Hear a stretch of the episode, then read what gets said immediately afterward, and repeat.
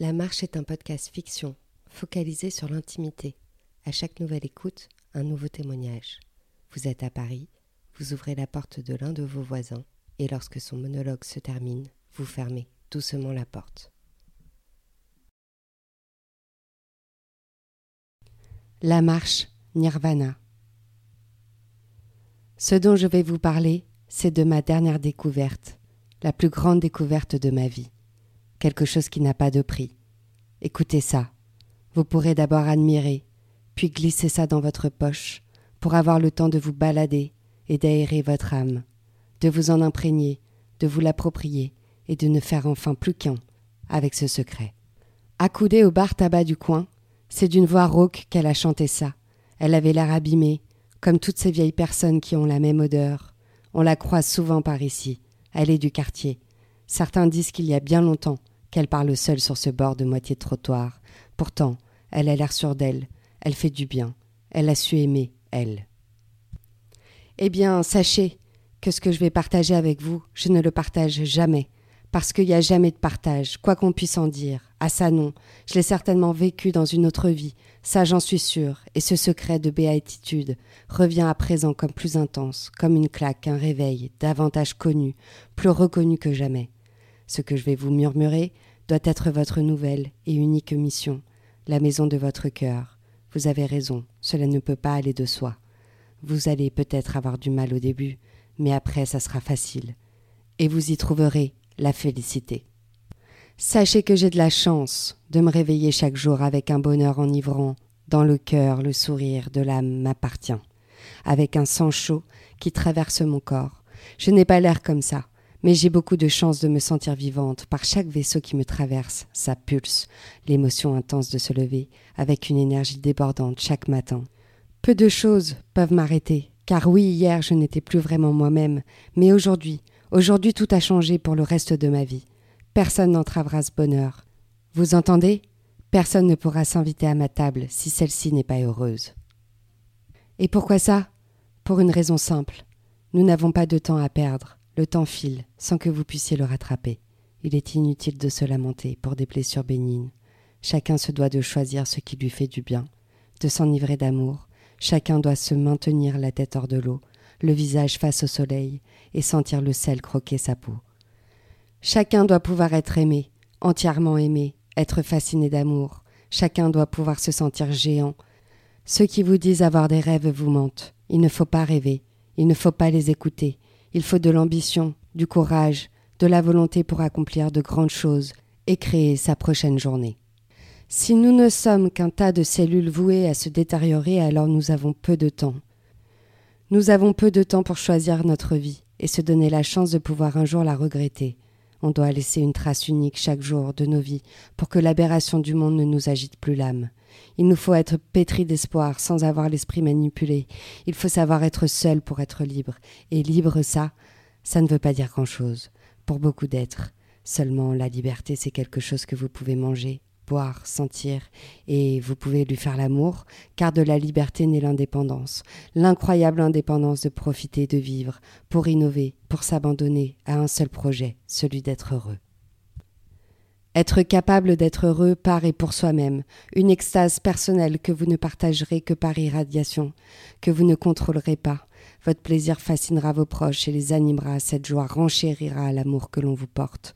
Les autres ne peuvent pas vous rassurer, ne pourront pas vous sécuriser, ils ne vous consoleront pas. En revanche, ils peuvent tomber amoureux de vous, parce que vous avez le courage d'être heureux, et le bonheur est désirable bien plus que tout le reste. Alors levez le menton, Prenez la lumière, séchez vos larmes et donnez-vous de l'allure. Le temps de l'émancipation, c'est un moment immense dans lequel vous devez établir vos propres règles. Vous devez jouer de votre autonomie et ne rien attendre, rien, de ces autres. Alors là, vous serez désirable au plus haut point, sans attache, au vent, loin devant. Je ne suis pas heureuse, je suis le bonheur, je suis la chance de votre vie, je me suis parée d'une armure d'enthousiasme, à toute épreuve, persuadée que je suis capable de changer les choses. Rappelez-vous, nous avons tout de même posé un pied sur la Lune. Incroyable vérité, qui doit vous rappeler l'immensité de l'univers, l'incroyable chance de faire partie de ce tout, au moins une fois, un moment, de trouver une utilité et de créer l'effet papillon. À tout moment, le bonheur se choisit. À tout moment, il est capable de changer votre vie. Car tout cela est intensément grand. Le champ des possibles est infini. La liberté de mon indocilité est gigantesque. Ma main peut facilement chatouiller les étoiles. Si le soleil ne se lève pas, ce n'est pas grave, car je me suffis à réchauffer mon âme. Et s'il se lève, alors ce n'est que bonne fortune.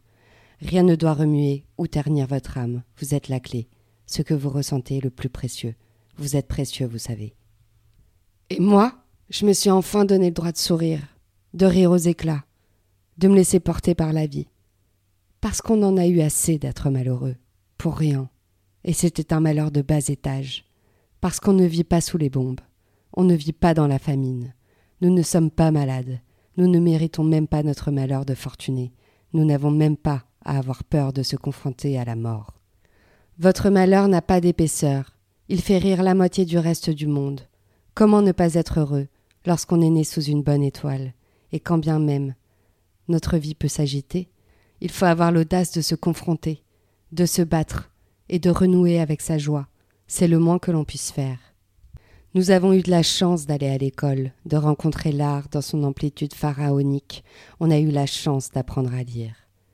D'ailleurs, nous n'avons pas tout lu. On ne se souvient d'ailleurs plus trop des dates auxquelles nous avons rencontré Stendhal, Rilke et Voltaire. Cependant, ce dont nous sommes certains, c'est qu'ils ont teinté nos êtres. Ils ont fait une impression formidable dans nos vies. Leurs formules sont si exactes que vous les apprenez par cœur. Elles vous causent des sentiments, ces phrases sont comme des coups de poing pour vous faire sortir de vous-même, pour développer votre personnalité. Ce transfert insensé s'applique sans avoir à le demander. Vous êtes alors transporté et davantage éveillé sur vous-même. Quelle chance d'avoir pu les croiser au cœur de la littérature, là où vous êtes tranquille, dans le silence, dans le confort de la beauté. Combien ces textes ont bouleversé ma vie, combien de fois ils ont pu souffler la voie à suivre, les questions à se poser, Comment la découverte a pu m'apporter tant de félicité La littérature a peut-être sauvé et égayé ma vie. Car la joie est facile, elle peut animer vos vies, elle peut vous rendre plus beau et sublime à la fois. Car nous aimons les jolies choses, et que vous dire d'autre, à part d'être beau, d'être le plus beau possible, pour vous et avec amour? Faites-le pour vous. Choisissez chaque moment de votre journée. Apprenez les langues, partez en voyage si cela vous fait grandir.